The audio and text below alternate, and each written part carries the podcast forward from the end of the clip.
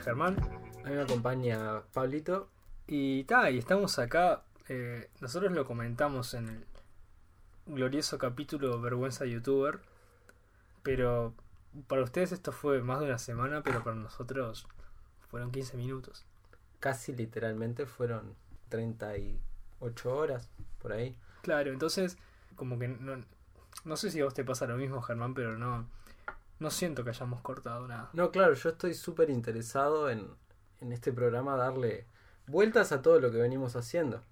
A ver, Por ejemplo, cuando leamos hoy cuentos o ejercicios, como Sí. vos te gusta también decirle, cuando termine capaz que podemos pensar desde otro lugar este la, los comentarios. ah, eso Capaz que es, capaz que nos da dos minutos, pero capaz que nos da para más. Si querés, eh, lee el tuyo y yo lo tengo en mente. Bueno, bueno, yo voy a. Vamos a alargar así de lleno. Porque el otro día, en el taller, la- esta semana, trabajamos con una consigna que había propuesto un, un amigo el taller anterior.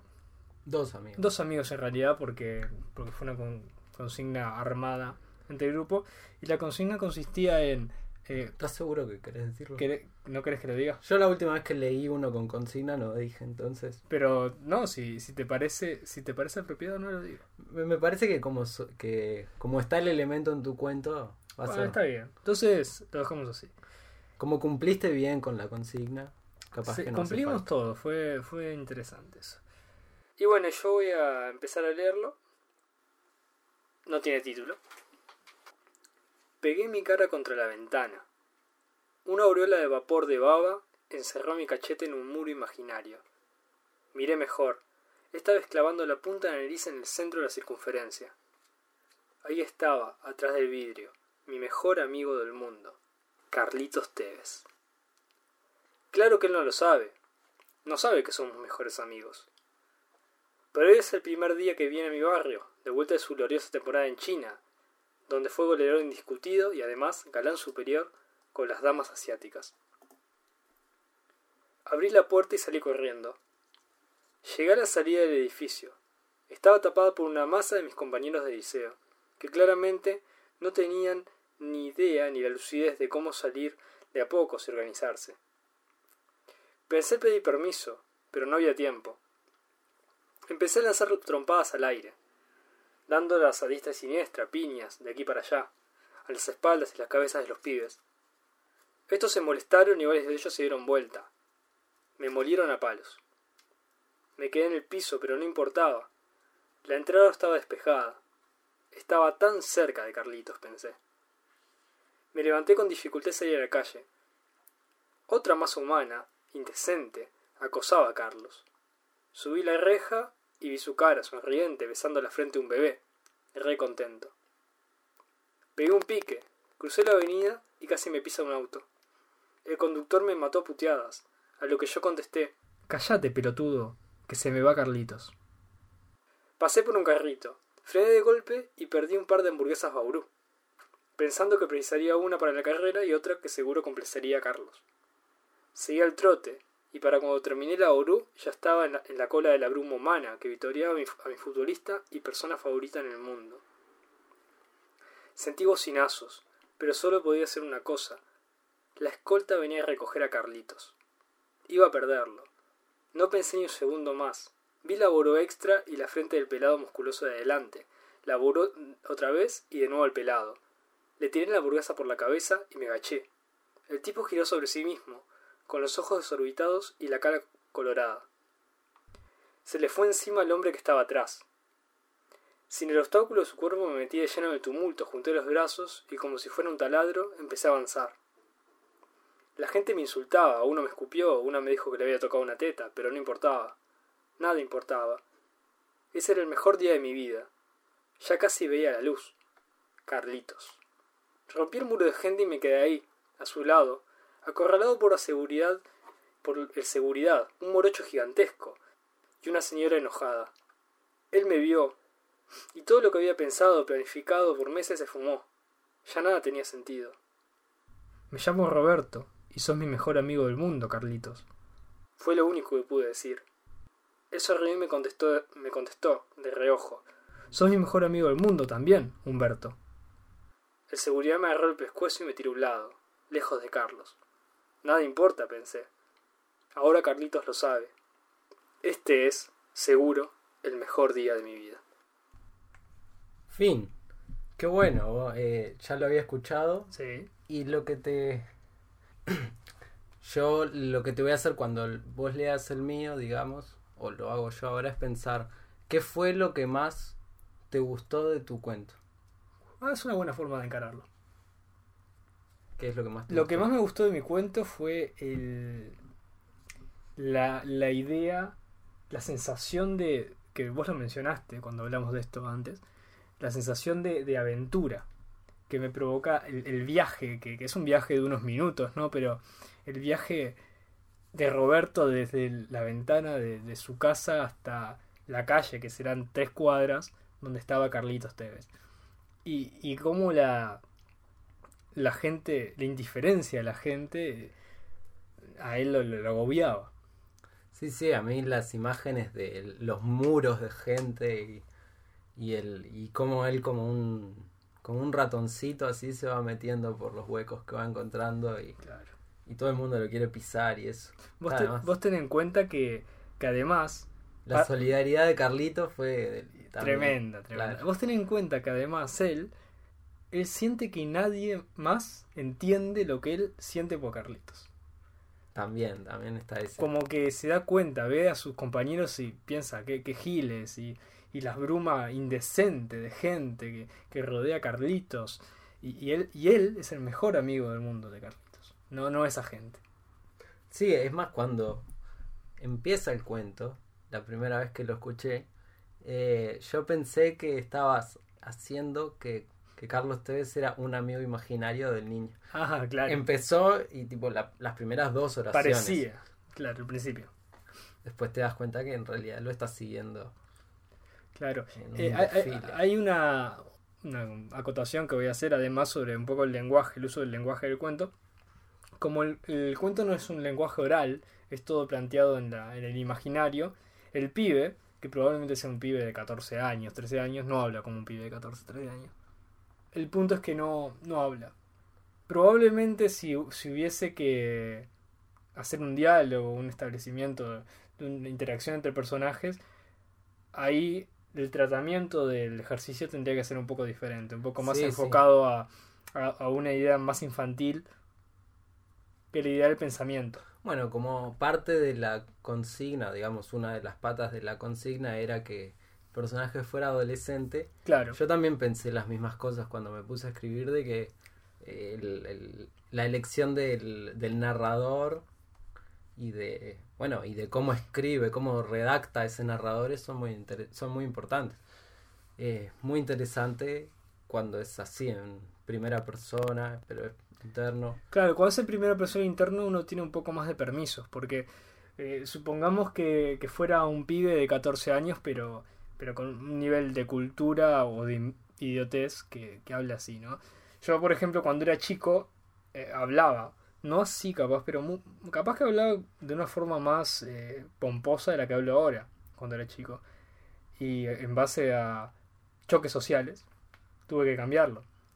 Pero el, el punto es que eh, es pensable que un pibe hable y piense así, pero si ya se sostiene un diálogo, eh, probablemente requiere un tratamiento diferente, que es lo que, lo que mencionábamos ahora.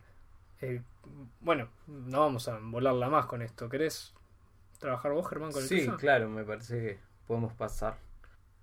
Bien, mi cuento, como hasta, hasta ahora, viene no teniendo título. Eso es una cosa que no he Una podido cambiar. vos. Bueno, es algo que vamos a tener que trabajar. Como, como grupo lo podemos trabajar Sí, sí. en nuestro taller.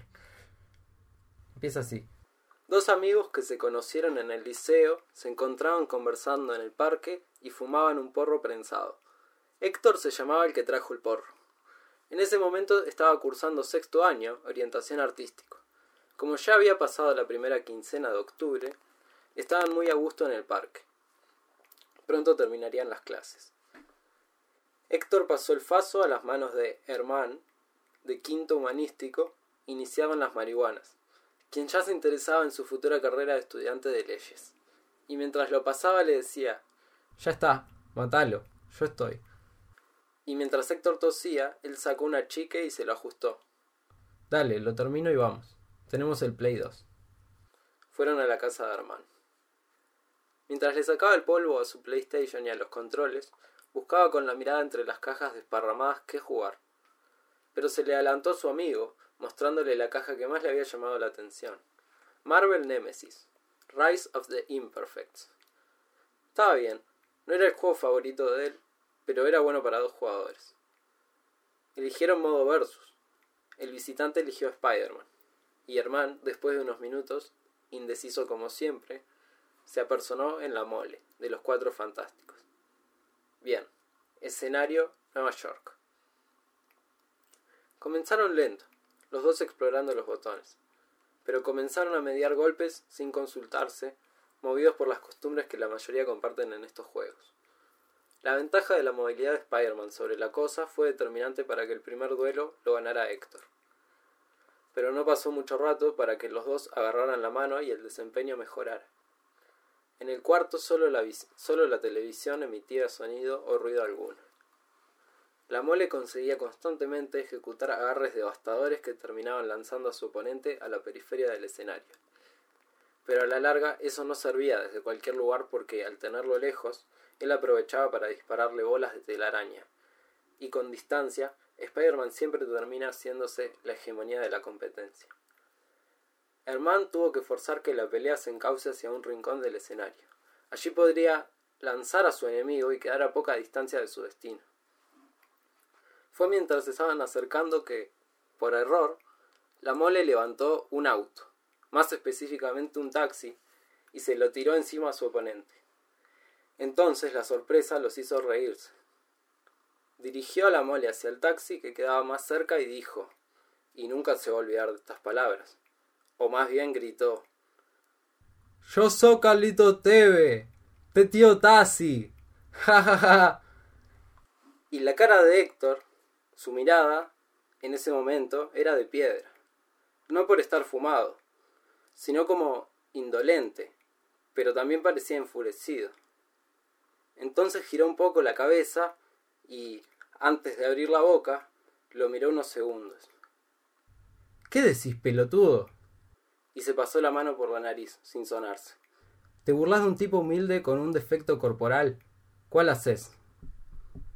Herman no supo qué decirle a su amigo, y no se imaginaba que en ese momento le había dado tremenda piña emocional. O sí se lo imaginaba, un poco, por su reacción. Finalmente le respondió. No, disculpa, no pensé, en, no pensé en lo que te dije. No pasa nada, voy al baño. Ya adentro, Héctor se miró al espejo y sacó un rosario de debajo de su camiseta. Besó la cruz. Hace 16 años que su tío Darío se había ido. Aunque no recuerda haberlo conocido, es algo importante para él guardar respeto, honor y amor a su memoria. Fin. ¿Qué fue lo que más te gustó de tu cuento? El... Lo que más me gustó fue poder haberlo escrito en un disparo de adrenalina, que la idea estuviera tan este, basada en episodios diversos de mi vida.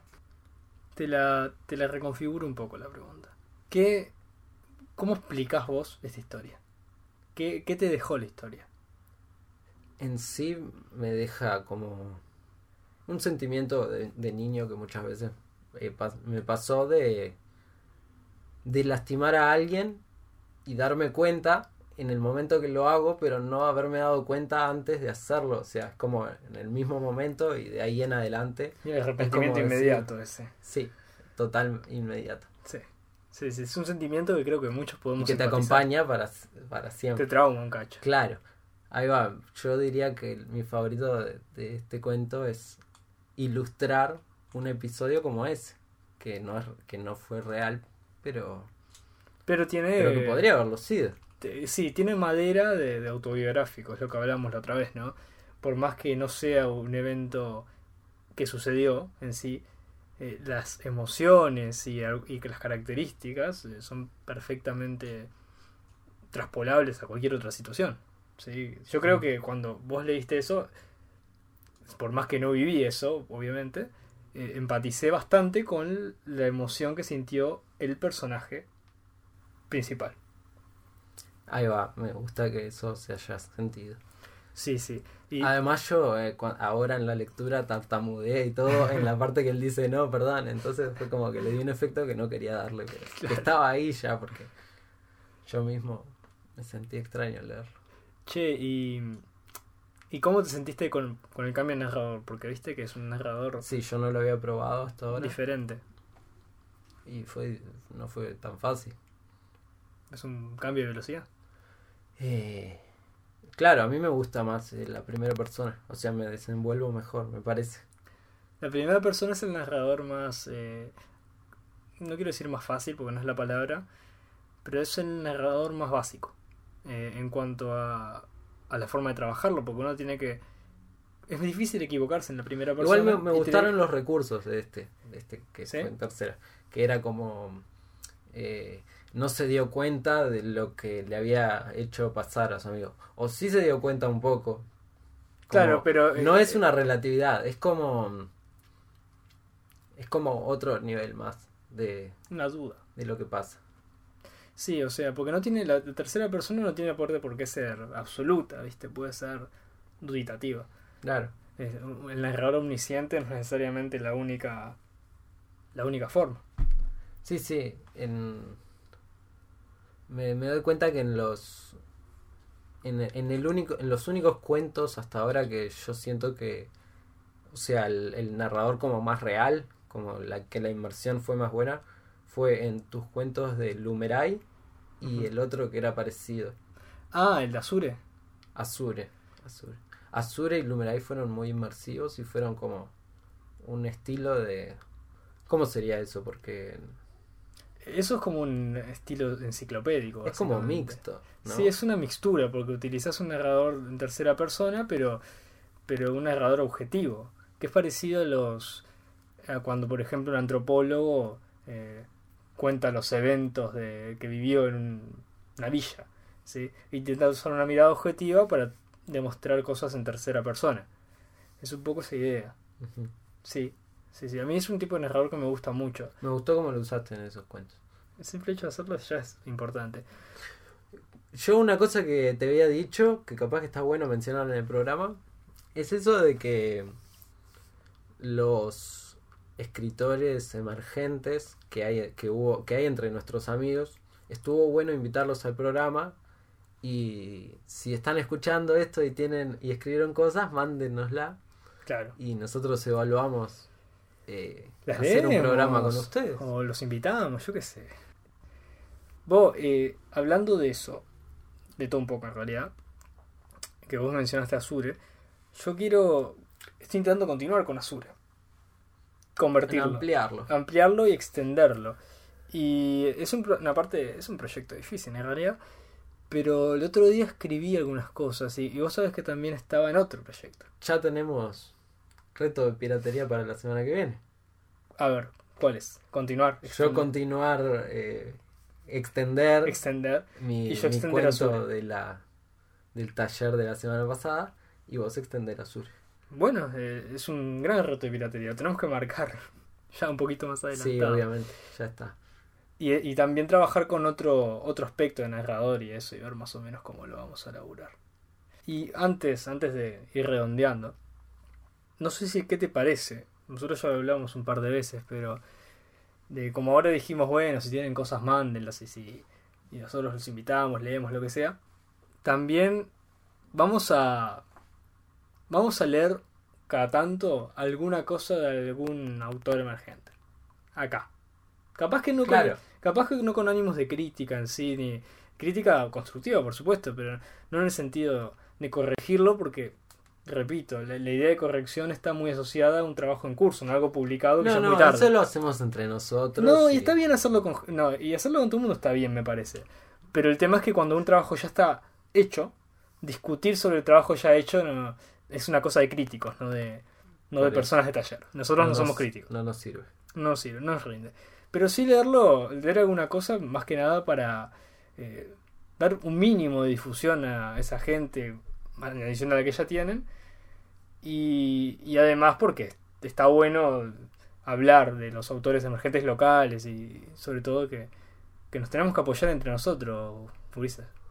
Además, en, en las críticas, en los talleres que hacemos, salen muy buenas, este, muy buenos aportes a lo que uno escribió. Sí, sí, sí, sí. Posibilidades totales de, en el medio del taller, ver en tu mente lo que se podría hacer con eso que traen. y te maquina, te, te genera, activa tu motor creativo y, y, y ta, yo qué sé, me parece una buena idea leer sobre personas que ya están en, en vías de, de emergiendo, de- trabajando con esto, leerse algún libro nuevo, algún autor nuevo que sale y también leer el, el pibe que empezó a escribir ayer y quiere, quiere mejorar, que, que ese es nuestro objetivo, me parece que al final la, la sugerencia que hacemos acá es que todos hagan sus propios talleres entre Sí, ustedes. Entre ustedes, No, no, no, no con los maestros. Los maestros son rancios. Nosotros somos un poco rancios, pero no somos maestros. Este, oh, algo más para decir, Germán, porque así no la embolamos tampoco. Feliz, este. ¿Qué, qué evento hay ahora? Fue San Patricio ya. No, pero el futuro. El futuro. mm, Feliz, este, primero de mayo. Ahí, ahí va. Feliz no, o sea, este, vamos arriba. Vamos, vamos- Fuerza. Fuerza a toda la fuerza, vaga de redundancia, trabajadora. Y ta, y, Y tu gag final. y mi gag final. Eh, uruguayas, uruguayos. Mexicanos, creo que hay mexicanos escuchando. Sí, esto. mexicanos, de, de todo Sudamérica y, y el oyente en inglés casual que se chocó con nosotros. Esto fue Piratas Espaciales Hemingway. Ojo con la emergencia de todos estos movimientos extremistas políticos consolidados y en construcción. Mucho cuidado. Ojo. Chau, chau.